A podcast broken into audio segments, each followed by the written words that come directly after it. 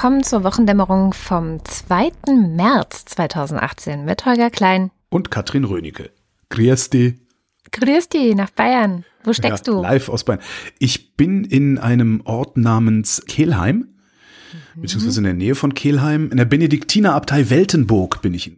Ich habe das alles nicht mehr ausgehalten. Also ich bin ins Kloster gegangen und bin jetzt auch hier in meinem, wie heißt, wie heißt denn das, wo der Mönch wohnt? Kabuff.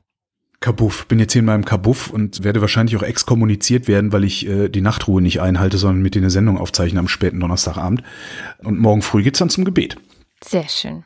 Machst du da auch wirklich mit oder? Quatsch, nein, das, das ist. Äh, Stell mir das, das ist halt, vor. Nein, das ist halt diese Benediktinerabtei Weltenburg. Die haben eine sehr berühmte Klosterbrauerei, die seit 1050 Bier brauen hier in der Stelle. Wow. Äh, und die haben ein Gästehaus. Und das ist halt praktisch wie so ein Hotel, äh, wo halt viel auch so klösterliches Zeug stattfindet. Also ich bin eben auch mir das Bier im Aufenthaltsraum holen gegangen. Und da saßen halt auch irgendwie so 15 Typen mit so Hipsterbärten? Nee, so Priesterkragen, weißt du? Die so ah, okay. ähm, hatten alle ein Bier da stehen, haben sich kaputt gelacht. Schön. Scheint, also Religion scheint also doch gelegentlich auch Spaß zu machen. Nein, das ist halt so ein Gästehaus, ist wie so ein Hotel halt. Äh, mhm. Das Einzige, was komisch ist, ich habe ein Zweibettzimmer und die Betten sind halt zwei Einzelbetten, äh, die an den gegenüberliegenden Wänden stehen. Natürlich. In Irland ist das auch immer so. Ja, sonst Echt? könnte man ja, also Holger, ja, aber könnte kann, man ja das ist, Schwein Das ist 80 Zentimeter breit gerade mal jetzt. Ja, aber das ist gerade mal 80 Zentimeter. Ich, mein, mein Arsch ist schon 80 Zentimeter breit. Wie soll ich denn da ordentlich drin schlafen? Ach Gott. Aber wo wir gerade schon bei dem Thema sind, ich habe noch einen Nachtrag zum Paragraphen 219a zu liefern. Ja, wo, wo du letzte Woche dann zu mir noch sagtest, äh, oder Anfang dieser Woche, ich weiß gar nicht mehr, du hast ziemlich Mist erzählt. so, kannst du ruhig mal öffentlich machen. Das kann man, man kann das ruhig mal öffentlich machen, was du für ein fieser Mensch bist aber normalerweise ja, wenn das Mikro nicht an ist. Ähm, weil das habe ich auch gelernt, man darf andere Leute nicht vor Publikum rund machen. Das ist nämlich dann noch demütigender. Aber gut, du hast jetzt dein Schicksal selber gewählt. Es ist offenbar dieser katholische Einfluss, der da auf dich wirkt, dass du dich so ein bisschen selbstkast heißt. Finde ich auch in Ordnung. Ja, ich habe mir, ich habe auch den ganzen Abend, bis wir jetzt mit der Sendung angefangen haben, mich mit einem nassen Handtuch gegeißelt. Das ist wahrscheinlich auch mal ganz gut. Jedenfalls, der Nachtrag zum Paragraph 219a. Erstens gibt es den Lila-Podcast zu dem Thema jetzt. Der ist am Donnerstag rausgekommen, da mit O-Tönen von Christina Hähne, also die Ärztin, die verurteilt worden ist, dann aber auch ein paar aus der Bundestagsdebatte, die es ja dazu gab, von der ich ja letzte Woche erzählt hatte. Und es gab eine Pressekonferenz des Bündnisses für sexuelle Selbstbestimmung, wo sogar willst du ich noch mal, machen oder willst du mir einen um die Ohren hauen? Wo sogar ich noch mal was gelernt habe, was ich vorher noch nicht wusste zu diesem ganzen Thema, nämlich welche Auswirkungen hat der Paragraph 219a denn tatsächlich? Und du hast ja in der letzten Sendung gesagt, na ja, dass es hier keine Informationsfreiheit gibt, das stimmt ja so nicht. Es stimmt ja. aber doch. Also es ist tatsächlich mhm. doch so, dass selbst die Nennung auf der Homepage, also zu schreiben, ich biete einen Schwangerschaftsabbruch an, ist, ist Werbung, ja. Werbung. Genau. Aber wenn jetzt, äh, ich hatte ja gesagt, sowas wie Pro Familia zum Beispiel, wenn die äh, genau die gleichen Informationen, die die Hähnel auf ihrer Webseite hatte, äh, auf ihre Webseite packen, dann ist das doch keine Werbung.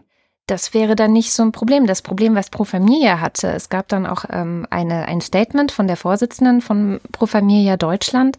Hm. Das Problem, was die haben, ist, dass sie nicht wissen, wer überhaupt Abtreibungen durchführt die wissen nicht, welche Ärztinnen und Ärzte machen das überhaupt. Es gibt kein Verzeichnis, also auch noch nicht mal bei den Krankenversicherungen oder, oder, oder kassenärztlichen Vereinigungen? Nein, das gibt es nicht. Krass. Die, die müssen dann halt selber gucken, dass sie sich Verzeichnisse anlegen. Also so über Mund-zu-Mund-Propaganda äh, kriegt man dann schon ein paar Ärztinnen und Ärzte zusammen.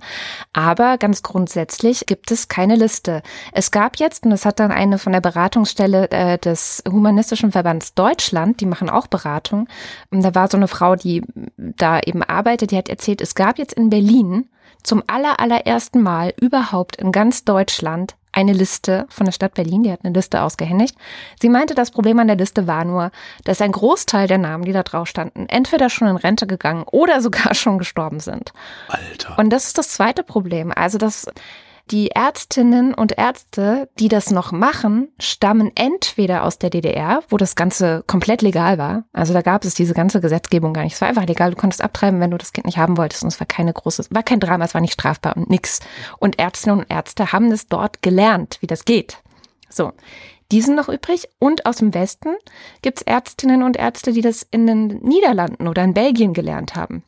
In Deutschland wird es niemandem beigebracht. Es wird, du kannst das nicht mal lernen. Du hier? kannst es hier nicht lernen. Wahnsinn. Boah, wie rückständig wir ja. sind, ey. Genau. Und die jungen Ärztinnen und Ärzte schrecken auch davor zurück, das überhaupt anzubieten, weil sie halt merken, okay, einerseits ist es ein Stigma, also es ist jetzt nicht gerade als äh, super toll angesehen, wenn du Abtreibungsarzt bist. Ja, du hast ja dann diese ganzen verrückten Lebensschützer am Hals. Genau. Ja. Genau. Und wenn du es nur auf deine Homepage schreibst, ich meine, in aller Regel passierte da ja bislang nichts, bis jetzt irgendwie BuzzFeed hatte aufgedeckt, dass es die über die Hälfte der Anzeigen von einem einzigen Hanseln kam, der das irgendwie anscheinend zu seinem Beruf gemacht hat, ähm, diese ja, Leute zu schikanieren. Ja, genau. Also dieses Gesetz hat ganz konkrete Auswirkungen. Dann war da noch eine Medizinstudentin, die hat berichtet, dass also diese Methoden, und das wusste ich nicht, es gibt viele verschiedene Methoden mittlerweile abzutreiben. Die häufigste, die in Deutschland durchgeführt wird, ist aber immer noch die Ausschabung. Und das ist auch die gefährlichste. Aber die Ärztinnen und Ärzte kennen halt nichts anderes. Die haben jetzt keine Fortbildung oder so, die denen angeboten werden, um was anderes kennenzulernen. Dabei ist es zum Beispiel, wenn du diese Abtreibungspille geben würdest, musst du nicht mal viel lernen, außer eben die Theorie, weil schlucken tut's am Ende halt die Frau selber, ja, ähm, ja. und dann ist es weg. Und es gibt noch irgendeine andere Methode, von der ich noch nie gehört habe, die auch viel, viel besser sein soll und die im Ausland einfach praktiziert wird, aber die hier in Deutschland wieder kaum jemand kennt. Und die Medizinstudentinnen und Studenten müssen sich selber organisieren, dass sie zum Beispiel sich jemanden suchen, der es ihnen in so einer Art Arbeitsgemeinschaft, die sie dann gründen, beibringt, wenn sie ein Interesse daran haben. Das klingt alles so, als hätten sich Männer überlegt, es den Frauen schwer zu machen. So klingt das. Dabei sind sie ja auch betroffen, ne? Also. Frauen würden, glaube ich, von alleine nicht auf die Idee kommen, das so kompliziert zu machen. Ich glaube, das, das muss eine Idee von, von Kerlen sein, die da einfach irgendwie Macht naja, der, und Einfluss und sonst was ausüben Der wollen. Paragraph äh, 219a ist von 1933. Ja. Ja, und also, ja.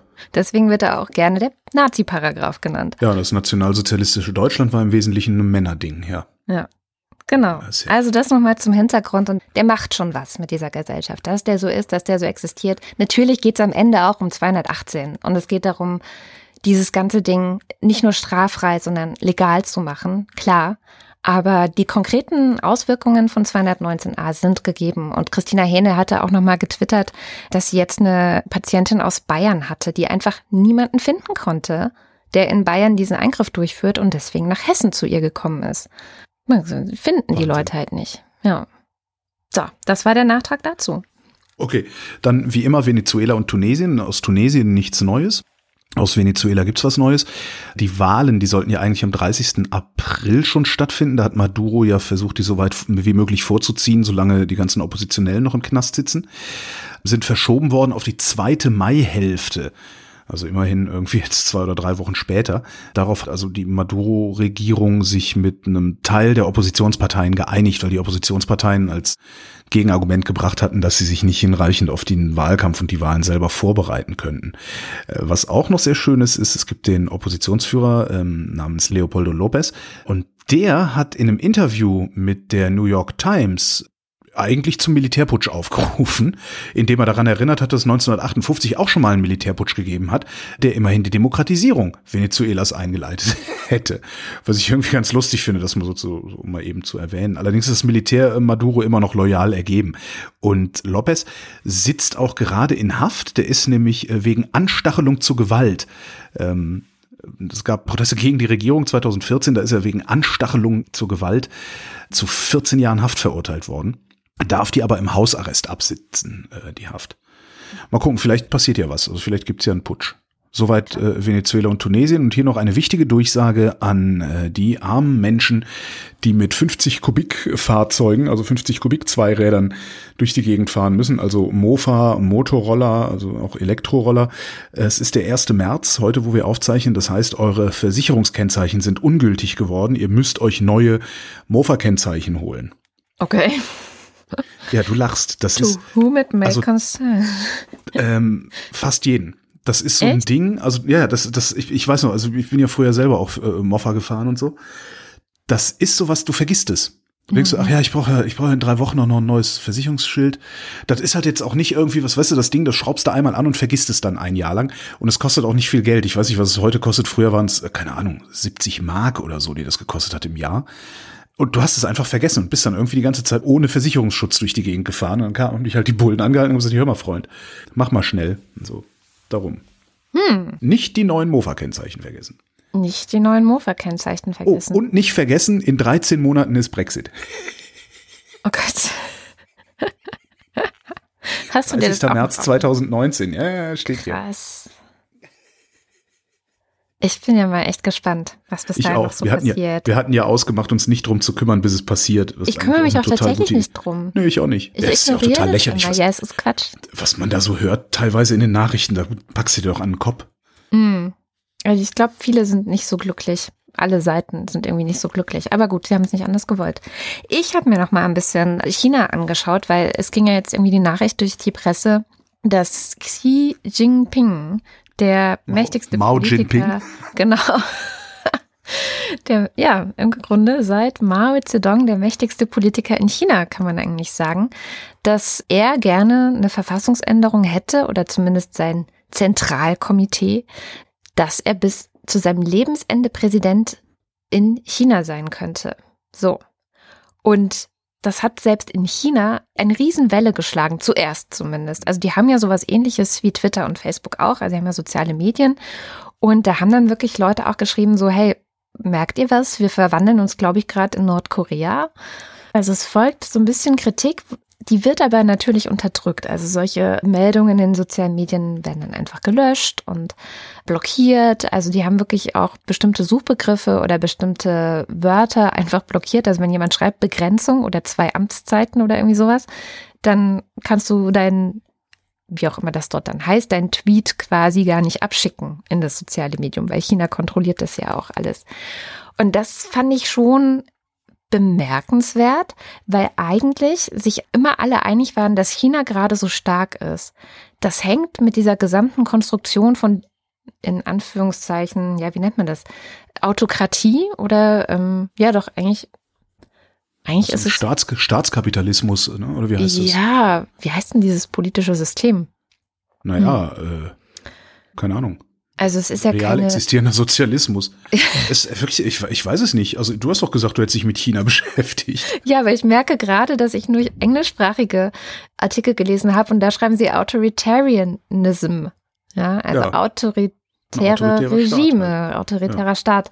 Jedenfalls, eigentlich stand es immer dafür, dass sozusagen China beweist, dass es geht. Ja, du kannst im Jahr 2018 eine erfolgreiche Wirtschaftsmacht sein, eine erfolgreiche Weltmacht, ein globaler Player und so ein System haben, das nicht demokratisch ist, sondern das einfach ganz anders funktioniert. Und es gibt wirklich viele Studien und Analysen drumherum, die immer wieder versuchen, dieses Geheimnis aufzudecken und zu gucken, wie funktioniert denn das. Und alle sind sich eigentlich in einem Punkt einig, nämlich dass ja dieses Zentralkomitee, was sie da haben, eigentlich der Schlüssel ist, dass sie als Kollektiv entscheiden, dass es eben nicht die eine charismatische Führerpersönlichkeit gibt, sondern ja, das ist keine ne? Diktatur, sondern eine Autokratie dann. Obwohl, ja, der autokratische Herrscher, ja, also so ein Autokrat Erdogan ist ja auch ein Autokrat. Ja, eben, deswegen, deswegen habe ich gerade so gezögert, wie man eigentlich dieses Pro System genau nennt. Und genau das, also sozusagen eines, was zumindest in, vielleicht liegt es auch daran, dass es westliche WissenschaftlerInnen sind, die das so beschreiben, dass die sich das gar nicht anders vorstellen können, aber dass sie quasi eine wichtige Zutat ihres Geheimrezeptes, warum sie so gut funktionieren, warum sie auch als so legitim im eigenen Land gelten, warum die Bevölkerung denen vertraut und das so zusammengehalten werden kann, dass sie das jetzt aufs Spiel setzen, ist schon echt komisch. Also ich, ich runzel eigentlich die ganze Woche schon. Ich glaube, irgendwann am Anfang der Woche gab es diese Meldung. Und seitdem runzle ich einfach die Stirn und frage mich, was die da gerade machen und ob das eine gute Idee ist, das so zu machen und ob das funktionieren kann. Also ja, genau, das wollte ich nur sagen. Ja, es, also vielleicht es muss da funktionieren. Ne? Also China ist ja dazu, China ist ja zu Wachstum verdammt im Grunde. Also es muss weiter funktionieren, ansonsten implodiert denen das da. Ich glaube, wenn wenn die Partei äh, es nicht schafft, da weiterhin den Wohlstand, also einen Wohlstandszuwachs vor allen Dingen auch zu liefern, da sind, ich weiß nicht wie viel, über eine Milliarde Menschen, die vertrauen darauf, dass ihr Lebensstandard steigt. Und wenn das nicht mehr passiert, ich weiß nicht, was dann da passiert. Also ob da, ob da nicht dann eine Revolution ausbricht. Also da weiß ich allerdings auch nicht, ob die Chinesen, also ob der Chinese überhaupt revolutionär ist. Also ob mm, ja. Ich glaube, ja, das ist schon mal die Frage. Ich glaube, die sind gar nicht so revolutionär. Ich hatte ja mal eine Sendung zu diesem Citizen Scoring gemacht, also dass sozusagen die mhm. äh, in China versuchen, über die verschiedenen Apps, so Credit-Systeme, also eigentlich alles, über Banken, Versicherungen, äh, Chats. Äh, Bußgeld. Ja, also alles gibt irgendwie Minus- oder Pluspunkte und am Ende hast du so einen Score, also einen Highscore wie im Spiel und dann stehst du halt als Bürger gut oder schlecht da. Und die meisten BürgerInnen in China finden das total klasse.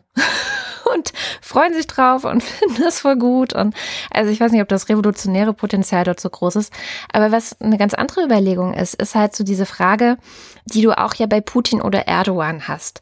Also wenn du ein System hast, das darauf basiert, dass ein Kollektiv entscheidet, dass du ganz starke Institutionen hast, die einfach funktionieren, die wie so, wie so Zahnräder, die ineinander greifen, das ganze System stabilisieren, dann kann es, glaube ich, schon ganz gut funktionieren, so ein autoritären Staat zu haben. Aber wenn es alles an eine Person hängt, was passiert, wenn diese Person einen Herzinfarkt hat? Zum Beispiel. Ähm, ja, dann gibt's halt Hauen und Stechen um die Nachfolge. Ne? Genau. Und das kann doch nicht, das ist so, ich finde das, ich finde das so unvorstellbar für China. Ich weiß auch nicht. Also ich äh, zerdenke das schon seit, seit Tagen jetzt und frage mich, ob das, ob das jetzt echt der Größenwahnsinn ist, der, der Beginn des Endes dieser Erfolgsserie von China ist. Verstehst du, wie ich meine? Ob das ja. nicht die exakt falsche Entscheidung gerade ist und sie sich damit wirklich selber ein Bein stellen. Aber Für das uns natürlich super, ne? werden wir in zehn Jahren wahrscheinlich erst wissen. Das ist wirklich überraschend. Ich finde es sehr überraschend, weil es echt ent, entgegen all dem steht, wofür China in den letzten 20 Jahren so stand und was die ja auch so stark gemacht hat. Alle sind auch so ein bisschen perplex, so die sich damit beschäftigen. Mal sehen, ob es überhaupt kommt. Also das, das ist ja auch noch nicht ganz sicher, ob die das überhaupt dann durchziehen. Ähm, das Deutsche Institut für Wirtschaftsforschung gibt äh, immer mal wieder so Reports raus. DIW-Report heißen die Dinger. Ähm, ich, ich tue mich aber ein bisschen schwer mit dem Wort Studie, weil irgendwie alles, wo jemand was reinschreibt und zu einem Schluss kommt, heißt heutzutage Studie und wird dann in den Medien als Studie verbreitet und so. Das mag ich nicht so. Sie nennen es allerdings selber Studie, von daher äh, will ich jetzt mal nicht so sein. Und die haben sich angeguckt, wo die AfD ihre größten Erfolge feiert. Ähm, und es ist so, dass im Osten die AfD äh, hat in ländlichen Gegenden mit überalternden äh, Populationen die größten Erfolge. Das ist im Osten. Im Westen hat die AfD die größten Erfolge in Wahlbezirken, in denen es viel Industriearbeit gibt und in denen die Haushaltseinkommen niedriger als der Durchschnitt sind. Mhm. So, also und was sie auch gesehen mhm. haben, ist, es gibt keinen Zusammenhang zwischen Arbeitslosenquote und AfD-Wählerei. Ja. Das heißt, die Arbeitslosen wählen nicht notwendigerweise die AfD. Ja. Fand ich ganz interessant. Das ist so, eine, so, so, so ein kleiner Bericht, irgendwie so zehnseitig oder achtseitig, mit, mit auch noch ein paar mehr interessanten Zahlen können wir ja verlinken und dann raustun. Worüber ich mir äh, die ganze Zeit, also die ganze Woche eigentlich auch den Kopf zerbreche, wie ich mich dazu verhalten soll, also ist natürlich wieder die Frage, ob ich mich überhaupt dazu verhalten soll, aber ich will das. Äh, die Essener Tafel, mhm. äh, die ähm, die Aufnahme von Ausländern jetzt verweigert. Dazu muss man wissen, dass die Tafeln, du kriegst praktisch so einen Mitgliedsausweis, wenn du berechtigt bist. Wenn die Tafel dich berechtigt, dass du bei ihr Essen holen darfst, dann kriegst du so ein Mitgliedskärtchen, damit du dich identifizieren kannst. Ist, ich glaube, an allen Tafeln so, zumindest an den Tafeln, die ich kenne. Eine kenne ich auch relativ gut, weil mein Vater an einer mitarbeitet und davon auch immer erzählt. Mhm. Und die Essener Tafel hat halt gesagt, so, äh, Ausländer dürfen jetzt bei uns nicht mehr Mitglied werden. Wir haben jetzt schon Ausländeranteil von 75 Prozent. Mehr wollen wir nicht. Ja. Und ich habe die ganze Zeit gedacht, wie finde ich das eigentlich? Und äh, mittlerweile, ich bin jetzt viel Auto gefahren diese Woche, habe viel Radio gehört ich finde das absolut unanständig, was die da machen. Ja. Weil wenn das stimmen sollte, was dieser Chef der Tafel sagt, ja, dass die Ausländer sich die ganze Zeit daneben benehmen würden, dann finde ich, sollte er erstmal versuchen, alles dafür zu tun, denen klar zu machen, wie man sich hier zu benehmen hat. Ja, wenn du nämlich den ganzen Tag in irgendwie so einem komischen blödsinnigen Container-Home äh, im Vierbettzimmer verbringst, mhm. äh, praktisch keinen Kontakt zur Welt hast, in der du existieren sollst, kann ich mir sehr gut vorstellen, dass du überhaupt nicht weißt, wie du dich benimmst. So. Dann gibt's natürlich noch kulturelle Unterschiede, äh, aber über die kann man halt auch mal reden.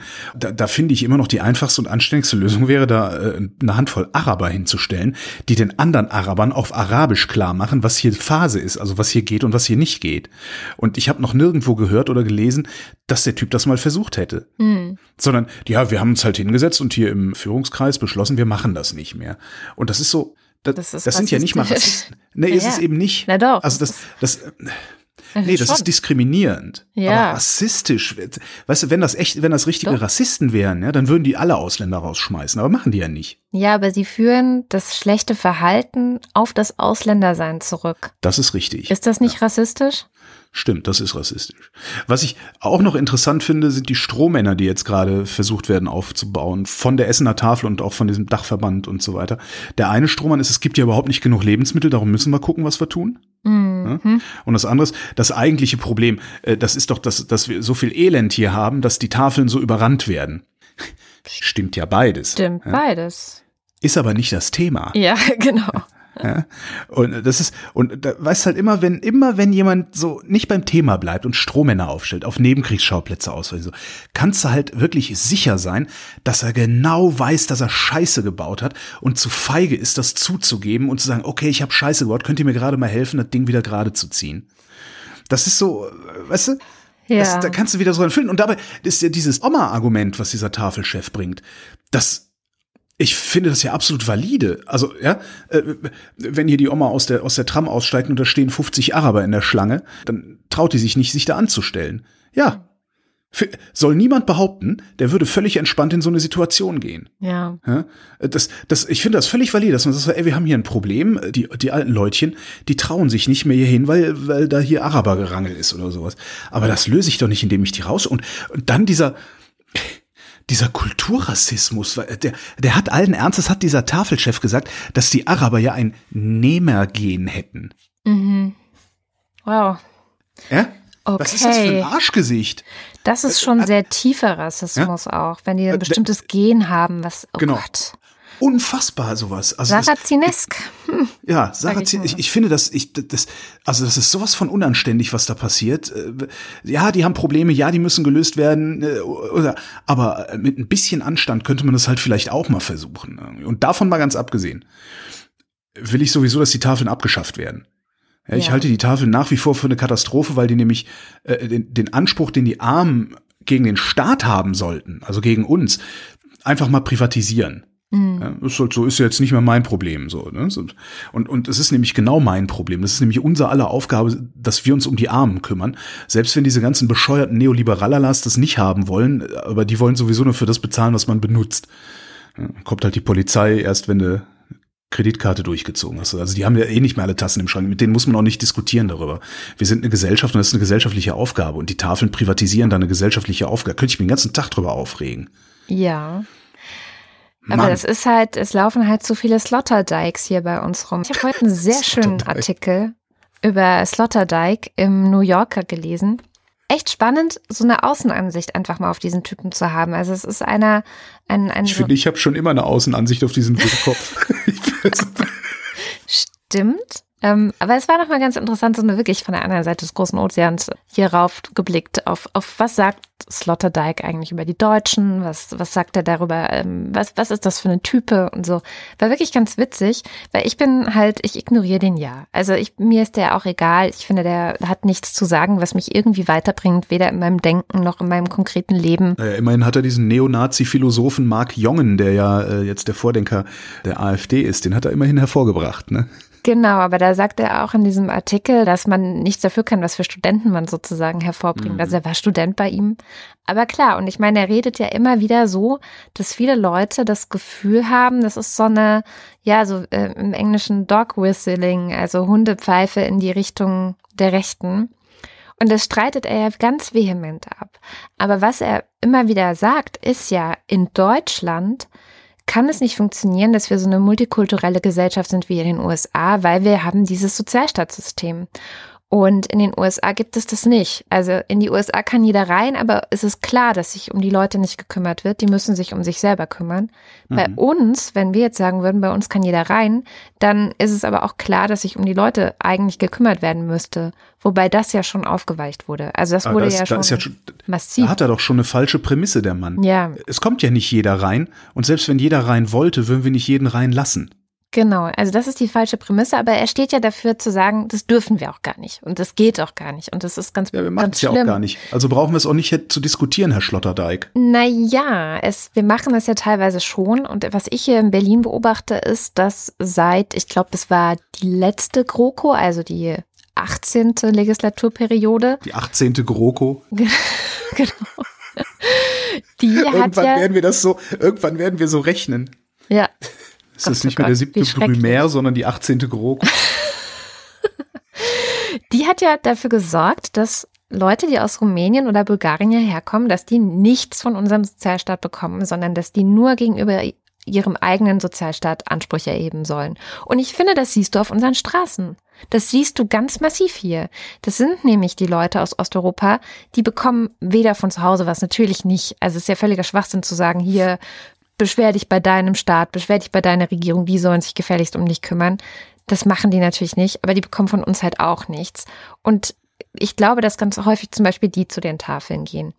Dann gab es bei den Krautreportern noch einen schönen Artikel, ähm, der mal, also nicht schön, schön überhaupt nicht, aber der einfach mal bei verschiedenen Obdachlosen gefragt hat, warum seid ihr eigentlich auf der Straße? Wie, wie kann das denn sein? In Deutschland darf das doch eigentlich gar nicht sein. Und du merkst immer wieder, es gibt so ganz unterschiedliche Wege in die Obdachlosigkeit. Ob das jetzt ist, weil du in der Flüchtlingsunterkunft wieder mit den Leuten konfrontiert wärst, wegen denen du eigentlich aus dem Land geflohen bist. Oder ähm, ob das ist, weil du einfach keinen Bock mehr hast auf die Schikane auf dem Amt. Äh, du landest halt auf der Straße. Und ich weiß auch nicht, wie man diese unterschiedlichen Probleme angehen sollte. Ich glaube ja, dass es eigentlich eine staatliche Obdachlosenfürsorge geben sollte als ersten Schritt. Also, dass man sagt, wir haben Obdachlosigkeit, wir haben Obdachlose und wir kümmern uns um die alle. Weil das sind immer noch Menschen. Ja, das, das heißt also, der, der, der Staat soll das, nee, nee, das muss nicht der Staat organisieren, sondern äh, der, der Staat muss verpflichtet werden, so viel Stütze zu zahlen, dass du davon einigermaßen leben kannst. Das kriegen dann ja die Ausländer, die äh, die Tafel in Essen nicht mehr haben will, ja nicht. Und Richtig. Es sei denn, sie sind anerkannte äh, äh Asylanten, nee, wie heißt das? Weißt schon, also anerkannte Asylanten, dann kriegen sie es. Also dann fallen die ja in Hartz IV oder was das Rechten, ist. aber okay. Echt? Früher hieß das immer Asylanten. Wie sagt man denn jetzt? Asylbewerber? Nee. Asylbewerber, ja. Nee, Asylbewerber sind aber nicht anerkannte. Wie heißen denn die anerkannten Asylbewerber? Also wie heißen denn die, die tatsächlich hier sein dürfen? Sind das nicht Asylanten? Ähm, das sind, Wie heißen die denn? Die haben Bleiberecht halt. Aber Asylanten sagt man wirklich nicht. Asyl. Jetzt hast du nämlich den Salat. Asyl, ich, mir fällt einfach das Wort nicht ein. Ja, ich ich habe auch keine Ahnung. Wie, wie, wie heißen denn Asylbewerber, die Asyl gekriegt haben? Hm. Mist. Rausge rausgekegelt. ähm, jedenfalls, die, die, die, die hier bleiben dürfen, ja. die haben ja dann auch einen Anspruch. Ja. So, und wenn der Anspruch hoch genug ist, also finanziell hoch genug ist, dass du davon leben kannst, und das ist mit Hartz IV äh, nicht wirklich möglich, wenn du da aber nochmal ein Hunderter oder 150 drauflegst, dann ist es halt möglich. Mhm. Äh, das ist das, was ich meine. Ne? Tafeln abschaffen und dafür 150 Euro mehr auf die Stütze drauf. Das Problem ist nicht gelöst, aber das Problem ist einigermaßen im Griff. Ich glaube auch nicht, dass die Osteuropäer gar nichts bekommen. Ne? Unter bestimmten Voraussetzungen äh, haben die auch Ansprüche hier, oder nicht? Ich hatte das ja nachgeguckt im Koalitionsvertrag oder irgendwo hatte ich das nachgeguckt. Die haben wirklich dafür gesorgt, dass die hier keinerlei Ansprüche haben. Das ist schon echt hart. Das sind halt total viele. Also wenn ich durch die Straßen laufe, durch Berlin laufe, wenn ich angebettelt werde, ich würde sagen, in, in mittlerweile fast 60 Prozent, 70 Prozent der Fälle kommt mir das vor wie Menschen aus Osteuropa. Also man merkt das ja, wenn die mit einem sprechen. Aber das ist schon hart. Ich weiß auch nicht, was man da macht. Was macht man fünf da? Fünf Jahre. Fünf Jahre musst du warten. Wenn du aus dem EU-Ausland kommst, äh, musst du fünf Jahre in Deutschland gewesen sein, um einen Anspruch auf Sozialhilfe zu haben. Ähm, oder aber wenn du halt hier berufstätig warst, also wenn du hier gearbeitet hast, äh, Sozialversicherungsbeiträge bezahlt hast, dann äh, kommst du sofort dran. So Hab sieht's ich jetzt aus. Mal so nebenbei recherchiert. Aber in dem Moment, wo du sagst, ähm, wir verpflichten uns als Staat jedem einzelnen Obdachlosen Fürsorge zuteil werden zu lassen. In dem Moment hast du halt auch das Problem, dass du Einwanderung in die Sozialsysteme, wie es so schön heißt, kriegen, kriegst. Nee. Das ist ja, also es geht nicht? ja, es geht ja nur um so Sachen wie die Tafeln zum Beispiel oder dass die ein Dach über den Kopf haben oder so. Das heißt ja nicht automatisch, dass sie in die Sozialsysteme rein dürfen, weil dürfen sie ja gesetzlich nicht. Das, ich finde, das ist kein Widerspruch das ist ja schon ein Sozialsystem. Also wir, wir haben, ja, ähm, als es um diese um diese kampierenden kampierenden Rumänen und oder, oder ja. Osteuropäer, Polen waren ja auch dabei im äh, Tiergarten ging, haben ja. mit äh, diversen Leuten Interviews geführt. Und äh, auf die Frage war, warum warum machen die, warum tun die sich das an? Weil das ist ja was, was kann unser eins sich überhaupt nicht vorstellen. Die Antwort darauf lautet, das ist immer noch besser als was die in ihren Heimatländern erwarten. Genau. So, wie kriegst du das aber dann in den Griff, wenn du sagst, so jeder hat einen Rechtsanspruch auf ein Dach über dem Kopf, jeder hat einen Rechtsanspruch auf äh, drei Mahlzeiten am Tag oder was auch immer. Du läufst halt Gefahr, dass du damit die Leute einlädst.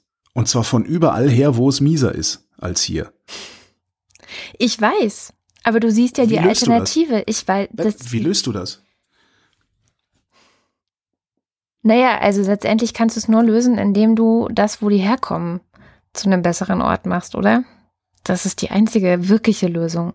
Und bis dahin gibst du ihnen ein Dach über den Kopf und was zu essen. Und feuerst damit die Nazis an, äh, Brandanschläge auf deren Unterkünfte zu verüben. Du bist mir ein bisschen zu zynisch. Ich meine, es ist ja das zynisch mit, genug. Ich, ja, ja, weil das hat ja mit Zynismus nichts zu tun. Ich will einfach nur, also du machst es dir gerade sehr nein, leicht. Du sagst, das, das müsste man halt machen. Das nein, man macht es halt ja machen. auch. Also aber halt privat. Es ist ja wirklich privat. Also es gibt ja viele verschiedene Initiativen, Organisationen, die das irgendwie organisieren, dass diese Leute, wenn hier minus 15 Grad sind in Berlin nachts, dass da nicht so viele sterben. Ja, also die sich darum kümmern. Und ja, gut, aber jeder was hat die Nummer was ist im Sommer, wo die Leute nicht mehr. Ja, aber was, was, was ist im Sommer, wo die Leute nicht mehr erfrieren? Da ist, fährt der Kältebus halt auch nicht durch die Gegend. Ja, ja, sicher, aber irgendwas zu essen bei den Tafeln oder es, es gibt ja verschiedene Möglichkeiten, irgendwie klarzukommen. Die gibt es ja, nur werden die halt privat organisiert. Ich hatte dich so verstanden, dass du gesagt hast, eigentlich müssten wir als Gesellschaft das übernehmen und sagen, genau. bei uns soll keiner auf der Straße sein, äh, ja, bei uns soll keiner verhungern.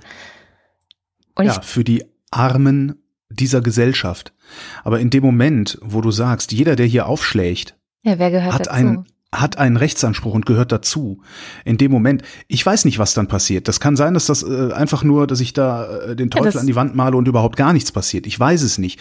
Aber du musst vorbereitet sein für den Fall, dass es sich rumspricht und dass dann hier unzählige Menschen mehr aufschlagen, weil die musst du dann nämlich auch alle unterbringen und die musst du auch alle versorgen.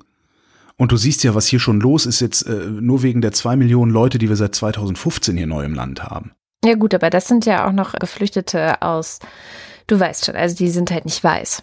Die Osteuropäer sind ja nun weiß und europäisch und das ist ja nochmal eine andere Nummer. Also für die gelten ja auch ganz andere Einreisegesetze. Die dürfen ja hierher kommen. Das ist ja, ja EU. Ja, ja. Von daher, das ist ja nochmal, das sind ja zwei sehr verschiedene Diskussionen. Aber am Ende geht's um, um die Frage, ja, also am Ende wird natürlich Seehofer argumentiert am Ende genauso und versucht die Angst zu schüren. Ja, dann kommen hier alle her und überrennen uns. Und wie war das? Armutstourismus oder so hat er das Einw doch Einwanderung genannt? in die Sozialsysteme. Ja. Ähm, die Gefahr besteht aber so und diese Gefahr besteht unbestreitbar. Wenn ich irgendwie, wenn ich sage, du musst es einfach nur schaffen, mit dem Bus hierher zu fahren und schon geht es dir besser, als es dir in deinem Heimatland je mhm. gehen kann in dem Moment lädst du Leute ein, das zu tun. Das heißt, wenn du hingehst und sagst, so, wir verpflichten uns als Staat jetzt, genau das zu tun, was du forderst, müssen wir auch eine Lösung parat haben für den Fall, dass das passiert. Aber muss man nicht größer denken? Ich meine, wie gesagt, wir reden hier vom EU-Ausland und ähm, dadurch ganz andere Rechte hier einreisen zu können. Und wie kann es denn sein, dass ein EU-Land offensichtlich so beschissen dasteht? Das ist ja wieder unser altes Thema, Solidarität in der EU. Warum, warum ist das so? Warum helfen wir denen nicht? Was, was, warum schauen wir da weg? Warum sind die dann überhaupt noch in der EU? Also ich meine, man kann ja verschiedene Fragen dazu stellen. Eigentlich müsstest du doch da ansetzen und da versuchen, was zu ändern. Oder sehe ich das Ja, falsch? aber darüber haben wir ja, richtig, aber darüber haben wir ja gerade nicht gesprochen, sondern wir haben darüber gesprochen, dass die Bundesrepublik Deutschland jedem, der hier antanzt, Das habe ich so nicht Ja, gesagt. Es gibt ja unterschiedliche, wie gesagt, unterschiedliche Voraussetzungen. Wenn du aus dem EU-Ausland kommst, kannst du ja einfach hier rein. Das ist ja jetzt so. Und wie gesagt, ich glaube, dass man das auf den Straßen sieht, dass das so ist und dass die nicht mehr versorgt Absolut. werden. Die wurden ja früher, haben, wurden die ja auch versorgt und konnten in die sozialen Sicherungssysteme einwandern und und und. Das hat ja die GroKo schön Jetzt Äh, weiß ich, wo du hin willst. verändert. Ist das so? Ja. Also ist es so, dass da äh, sitzen jetzt die auf den Straßen, die Ja. früher eine Sozialwohnung hatten? Es gab eine Politikveränderung, es gab eine Gesetzesänderung und ich habe Richtig. das Gefühl, dass du diese Gesetzesänderung auf unseren Straßen siehst. Also ich, ich, ich weiß es nicht. Ich sehe, dass die, ich sehe, dass die Straßen voller, voller Osteuropäer, Ja. voller kampierender Osteuropäer sind. Das sehe ich. Und war das Aber früher das- auch so? Ob das die Osteuropäer, nee, das war früher nicht so. Ja. Aber äh, nur weil es früher nicht so war, heißt es nicht, dass das all die sind, die früher in einer Sozialwohnung gewohnt haben und jetzt auf die Straße geflogen sind. Die wären früher halt nicht auf die Straße geflogen, sondern es kann ja sein, dass die erst seit einem halben Jahr hier sind. Aber trotzdem wären die früher in einer Sozialwohnung gewesen.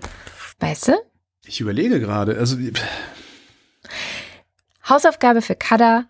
Ich Genau. recherchiere das mal in ordentlich und Genau. bringe das zur nächsten Woche mit. So. ja, genau. Ja, genau. Ja. Nicht immer wir- nur fordern, auch mal fördern. Jetzt haben wir schon wieder fast das Ende der Sendung erreicht und gar nicht über den Hackerangriff auf den Bundestag geredet. Dazu hätte ich sowieso nichts zu erzählen. Ich schon, weil ich bin gestern auf eine sehr, wirklich sehr gestresste und aufgelöste Anke Domscheit-Berg getroffen. Die ist ja inzwischen Bundestagsabgeordnete für die Linkspartei. Die ist ähm, im Ausschuss Digitale Agenda im Bundestag und deswegen natürlich auch so ein bisschen mit zuständig für solche Fragen. Und die ist aus allen Wolken gefallen, weil sie aus der Presse davon erfahren hat, dass die Bundesregierung seit Dezember weiß, dass sie von Hackern angegriffen wird. Ein Angriff, der bis zum heutigen Tag, also bis Donnerstag, immer noch weiter stattfindet, laut den Zumindest Erkenntnissen, die man so. das, ne? Hm. Ja, genau. Und die einfach wirklich, die stand vor mir und meinte so, die Bundesregierung hat uns nicht mehr informiert. Wir sind Bundestagsabgeordnete. Wir haben nichts davon erfahren. Ja, aus der Presse dann. Und die konnten tatsächlich dieses Leck auch nicht schließen.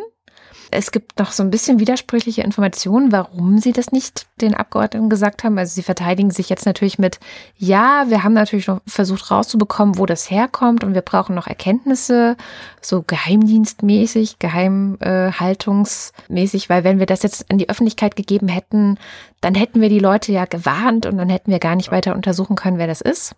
Ist Aber woher weiß es dann die Presse? ja, genau. Es ist erstmal eine nachvollziehbare Argumentation, finde ich, aber von Dezember bis März ist wiederum eine sehr lange Zeit, die man dann schon irgendwie rechtfertigen muss. Und es heißt ja, jetzt sind wieder diese vermutlich Russen. Ich weiß, dass ein guter Freund von mir, der das jetzt hört, sich die Haare rauft, wenn ich sage, es war ein russischer Hacker, weil er immer wieder betont, das wissen wir nicht, wir können es nicht nachverfolgen, wir wissen es nicht genau. Es gibt nur Indizien, die darauf hinweisen, durch die Art und Weise, wie solche Angriffe passieren und wie das Ganze irgendwie aufgebaut ist, hat das eben eine bestimmte Handschrift und diese Handschrift kann man versuchen dann eben wieder zu erkennen und zu sagen, okay, das war jetzt wahrscheinlich die gleiche Gruppe wie bei diesen E-Mail-Hacks oder äh, beim letzten Bundestag-Hack oder oder oder. Ich Ähm. habe dieses ganze Thema tatsächlich auch immer nur im Autoradio gehört, Mhm. die Tage, und habe die ganze Zeit nur gedacht, mein Gott, ist mir das egal.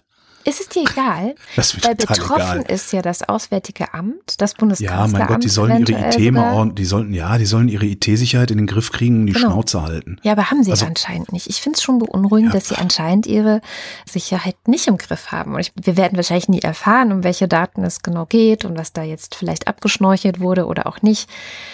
Aber ich möchte, dass das nicht passiert. Ich möchte nicht, dass das passiert. Also das, das finde ich wirklich. Wir sind eine offene Gesellschaft. Wir sind so dermaßen von Spionen äh, aus dem feindlichen Ausland durchsetzt. Ich glaube, das ist egal, ob die da jetzt noch irgendwie E-Mails absaugen und so. Ich, äh, weißt du, ich finde immer das Schönste, hast, kennst du die Flick-Affäre? Ja, Ja, Flick-Affäre damals Lambsdorff verurteilt, Kohl hat Geld genommen, hat immer so getan, als hätte er nicht, hinterher hat sich rausgestellt, war doch korrupt und so, ne, die ganze Geschichte um Flick. Wer wusste genau, wer wann wie viel Kohle gekriegt hat? Die Stasi wusste das. Die Stasi wäre in der Lage gewesen, Kohl mit einem einzigen Fingerschnipp zu stürzen damals als Kanzler. Und sie, weißt du, die, die wissen das eh. Der Putin weiß eh alles. Also, mir kann keiner, also wirklich nicht, mir kann keiner erzählen, dass das noch irgendwie neue Erkenntnisse sind, die da irgendwelche Geheimdienste irgendwie aus den Servern rausziehen oder so. Ich glaube, die wissen das eh. Wahrscheinlich. Und das Einzige, was uns, was uns schützt, ist, dass wir cooler sind als die anderen. so, apropos Ausland. Äh, am, am Wochenende sind Wahlen, drei Stück. Ja. Am Sonntag wird ausgezählt, ob die SPD der GroKo zustimmt oder nicht. Die Schweiz wird über Rundfunkgebühren abstimmen. Genau, da wollte ich auch ich noch aufrufen, mal, dass sie das bitte, bitte, bitte, bitte ablehnen. Bitte. Ja. Hallo? Ich hoffe mal, dass die Mehrheit der Schweizer intelligent genug ist, äh, das abzulehnen. Also das, äh, ja, ähm, ist halt immer ein bisschen kompliziert, denn ich lebe vom öffentlich-rechtlichen Rundfunk, darum äh, muss man mir nicht glauben, dass der öffentlich-rechtliche Rundfunk eine gute Sache ist, ist er aber. Äh, außerdem sind Parlamentswahlen in Italien, was ich besonders spannend finde. Mhm. Berlusconi ist nämlich wieder da. Mhm. der, der sieht aus, das ist so geil, der ist ja irgendwie 81 oder so und ähm, kann halt nicht in Würde altern, sondern möchte halt immer noch aussehen wie 30 und hat, ist ja total geliftet, er hat ja riesige Narben hinter den Ohren, ne, wo so hautstraff und so weiter. Und das ist mittlerweile, ich habe ein paar Fotos gesehen, das ist mittlerweile so fett überschminkt, der sieht halt aus wie äh, wie eine 17-jährige Sozialphobikerin. Weißt du, so, oh, total einkleister, äh, super. Ähm, er, er kann nicht äh, Ministerpräsident werden, weil er ähm, immer noch Ämterverbot hat, weil er ja ein korrupt, korrupter Kinderschänder ist. Mhm. Ähm, er ist ja mit dieser 17-Jährigen in die Kiste und naja, mag ja jeder mal nachlesen, was Silvio Berlusconi für ein Typ ist. Aber der ist auf einmal wieder da und alle hofieren ihn und alle finden ihn total geil und es könnte sogar sein, dass äh, seine Partei, ich glaube, es ist die Forza Italia, äh, stärkste Kraft wird äh, mhm. am Sonntag. Italien, ey. Man fasst sich an den Kopf. Man fasst sich einfach nur an den Kopf und fragt sich, was ist los mit dieser Welt. Einen hätte ich übrigens noch. Ich hätte auch noch einen Podcast-Tipp. Was hast du? Oh, ein historisches Ereignis. Jetzt nicht, das war ja auch noch passiert. Oh ja, sehr geil. Das, ach ja, das war ja auch noch los, ist aber heute noch aktuell. Genau, nach, den, nach dem Abspann gibt's dann noch das historische Ereignis der Woche, was es nächste Woche dann wieder nicht gibt, weil mir kein historisches Ereignis unterkommt. Ach, also, Podcast-Tipp. Ich muss ganz viel vorweg schicken. Also der Podcast heißt Secular Jihadists. Der ist wirklich, ich habe jetzt mehrere Folgen davon gehört. Du hast ja diese Regel, ich höre drei Folgen und wenn das okay ist, Mindestens dann drei Folgen, ja. rede ich vielleicht auch mal drüber. Ich habe jetzt mehrere Folgen gehört und wie der Name es schon sagt, geht es um Islam, weil Jihadists, aber eben secular, also säkular, also Menschen, die Atheisten sind, aber aus dem Islam kommen, machen einen Podcast man hat hier auf jeden Fall einen Podcast von Leuten, auf die der Spruch zutrifft. Wie war das? Die schlimmsten Kritiker der Elche waren früher selber welche. So. Mhm. Die schärfsten Kritiker der Elche. Die schärfsten. Darauf muss man sich gefasst machen. Also die nehmen wirklich kein Blatt vor den Mund, wenn es darum geht zu sagen, wie scheiße sie eigentlich den Islam finden, wie scheiße sie eigentlich alle Religionen finden und wie verrückt sie diese Welt finden, aus der sie ja eben teilweise selber kommen. Also ähm, die eine zum Beispiel war Salafistin, kommt aus einer salafistischen Familie. Und ich meine, da kannst du dir schon vorstellen, dass du einfach ein anderes Verhältnis zum Islam hast als du und ich jetzt, ja. Ist ja klar. Das heißt, man muss immer auch noch ein bisschen vom Furor, den die mitbringen, abziehen. Absolut. Also deswegen schicke okay. ich das auch gerade vorweg, weil sonst ärgert man sich vielleicht oder sagt, oh, die sind ja rassistisch oder so. Die sprechen auch darüber, dass sie von allen möglichen Leuten als Nazis beschimpft werden, weil sie immer so hart über den Islam sprechen. Aber ich finde, wenn irgendjemand so hart darüber sprechen darf, dann die, also denen gestehe ich das einfach zu, weil die haben echt. Ja, die Fetten dürfen ja auch Witze über Fette Scheiße machen. Alle anderen dürfen ja. das nicht. Ja. Ähm, und sie, sie sind auch sehr gut darin, dann wieder doch zu differenzieren. Also sie finden den Islam scheiße, eben diese ganzen Ideen und die ganzen Sachen, die da drin vorkommen. Sie streiten sich aber ganz wunderbar. Also ich finde den Podcast so toll, weil da drin sehr, sehr gut gestritten wird. Zum Beispiel streiten sie sich darüber, ob sie jetzt Leute, die den Islam reformieren wollen, gut finden oder nicht gut finden. Und da sind sie sich auch überhaupt nicht einig. Wie viele Folgen hat's denn? Es ist schon recht viele. Ich weiß jetzt gar nicht, wie viele es insgesamt sind. Es sind echt schon viele und die machen immer weiter. Das heißt, würde man das von der ersten Folge anhören wollen, würde man da einen größeren Erkenntnisgewinn haben? Also ich habe relativ früh angefangen, aber nicht die erste Folge. Ich weiß jetzt gar nicht. Also man kann auf jeden Fall ein bisschen zurückgehen und ein bisschen früher einsteigen. Ähm, jetzt gerade hatten sie eine Ex-Frau eines Führers des Islamischen Staates im Interview.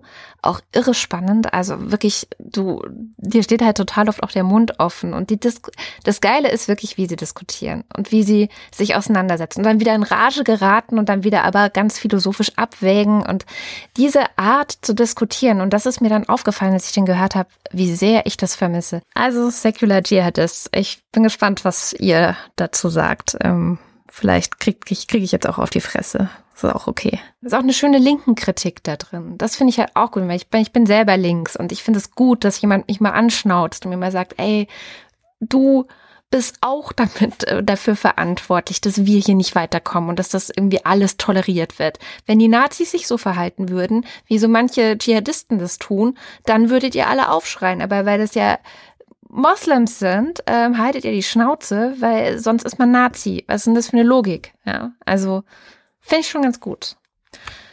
Und damit sind wir auch schon wieder am Ende der Sendung. Ihr wisst es sicher alle schon, die Wochendämmerung ist ein hörerfinanziertes Angebot. Wir bekommen also Geld von euch und eure Abos halten uns dann am Leben. Also nicht uns, aber die Wochendämmerung. Uns halt zum Glück auch noch was anderes am Leben.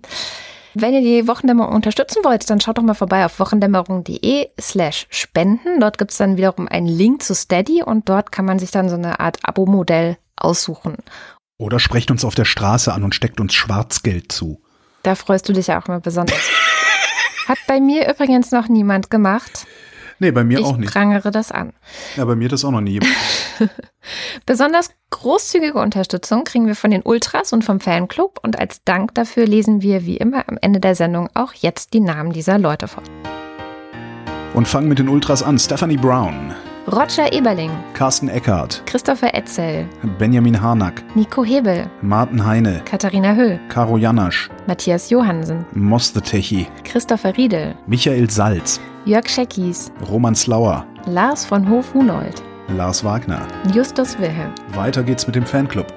René, Jonas Aust, Johannes Bauermann, Miriam Bechtle, Florian Beisel, Matthias Bergmann, Evita Blei, Andreas Bockisch, Alexander Bonsack, Jan Böske, Birgit Bülow, Felix Bültmann, Jürgen Zyranek, Hans Damhorst, Reto Di Giotto Isolabella, Christoph Dierberg, Jan-Peter Drechsler, Sebastian Flücke, Oliver Förster, Tamino Frank, Ralf Gerst, Anne Gesch, Anja Glage, Burkhard Gniewotsch, Benjamin Großmann, Dorian Grunewald, Tobias Herbst, Martin Hesse, Virginie Hübscher, Andreas Jasper, Philipp Kaden, Christoph Keinsner, Martin Klein, Markus Krause, Stefan Krause, Magali Kreuzfeld, Thomas und die krosse Corinna, Michael Lamatz, Markus Laie, Florian Link, Heiko Linke, Ines und Mike Lüders, René Ludwig, Thorsten Lünenschloss, Martin Meschke, Robert Meyer, Johannes Möller, Anna Neubauer, Tina Niegel, Heiko Panjas, Gregor Pich, Josef Porter, Thilo Ramke,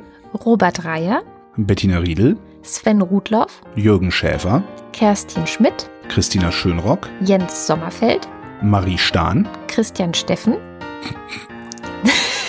Alexander Steinert, Philipp Steinkopf, Markus Titscher, Andrea Vogel, Yannick Völker, Nies Wechselberg, Maren Wilhelm, Luisa Wolf Stefan Wolf. und Uwe Zieling. Vielen Dank. Ja, vielen, vielen Dank. Ich kaufe mir von dem Geld einen Mercedes. Endlich ist es soweit. Ach so, ich wollte ja für den Abspann noch ähm, das historische Datum der Woche ähm, erzählen. Am 28. Februar 1998, vor 20 Jahren also, ähm, kam die Wakefield-Studie raus. Sagt ihr das was? Nein, Ähm, Andrew Wakefield, ein ich Scharlatan. Wakefield. Die Wakefield. La da da da. Äh, Die Andrew Wakefield, äh, Andrew Wakefield war ein Scharlatan, der ähm, anhand einer äußerst äh, fragwürdigen Studie nachgewiesen haben wollte, dass Maßmumps-Röteln-Impfungen Autismus machen. Ah, ja. Ähm, Das Gerücht kenne ich äh, natürlich. Das Gerücht hält sich hartnäckigst äh, in diesen Impfverweigererkreisen. Das hält sich so hartnäckig, weil ähm, Impfverweigerer sind am Ende auch ganz einfache Verschwörungsdeppen. Ähm, und äh, bei Verschwörungstheoretikern gibt es so eine Neigung, ähm, dieses, man nennt es als äh, One Study Fallacy, bezeichnet man es also als eine Studie Fehlschluss. Ähm, also unter Verschwörungstheoretikern gibt es halt die Neigung, eine einzelne Studie als Beweis für ein komplettes Theoriegebäude hinzunehmen. Ja, aber Wakefield hat doch bewiesen, dass so auf die Tour. Was du natürlich nicht machen kannst, das kannst du in den Naturwissenschaften machen, wenn du sagst, okay, äh, ich, du machst halt eine große Studie, die da fallen die Sachen immer nach unten und du sagst halt, okay, Schwerkraft. Ne? Das ist in naturwissenschaftlichen Arbeiten hast du das eher, dass du mit einer Studie schon einen, einen sehr, sehr eindeutigen oder fast eindeutigen Beweis hast. Aber in diesen Lebenswissenschaften und Medizin gehört ja auch zu den Lebenswissenschaften ein bisschen, ähm, brauchst du halt sehr, sehr viele Studien. Und aus der Summe dieser Studien entwickelt sich dann praktisch ein wissenschaftlicher Konsens. Äh, und das ist dann der Stand der Wissenschaft. Und selbst der ist ja immer noch sehr, sehr wackelig. Darum halten sich solche Studien äh, bei so Verschwörungstheoretikern sehr, sehr lange. Die Studie von Wakefield ist längst zurückgezogen. Ähm, kann man auch noch online sehen, dass sie zurückgezogen ist. Ähm, und äh, ist damals schon, als sie rauskam, äh, der erste, der gesagt hat, das stimmt was nicht, war ein Journalist. Der nämlich gesagt hat, Moment mal, das hat, äh, das hat ein impfkritischer Anwalt bezahlt. Äh, die Studienteilnehmer sind über eine Anti-Impf-Gruppe rekrutiert worden. Ähm, es gab keine Genehmigung der Ethikkommission. Äh, die Krankengeschichte der, der Probanden ist äh, verändert worden, also die ist irgendwie zusammengefälscht worden. Außerdem waren es, glaube ich, nur acht Kinder oder irgendwie sowas, äh, wo wir das halt rauskriegen wollen. Ja, ist 20 Jahre her, hält sich immer noch hartnäckig, ist aber nicht so. Und es gibt mittlerweile wirklich ein Dutzend Arbeiten, die widerlegen, dass es einen Zusammenhang zwischen Autismus und Impfungen gibt. Also es ist immer wieder mal versucht worden oder immer wieder mal nachgeguckt worden, ob es da Zusammenhänge gibt und nein, gibt es nicht. Und damit endet die Wochendämmerung vom 2. März 2018. Wir danken für die Aufmerksamkeit. Für euch.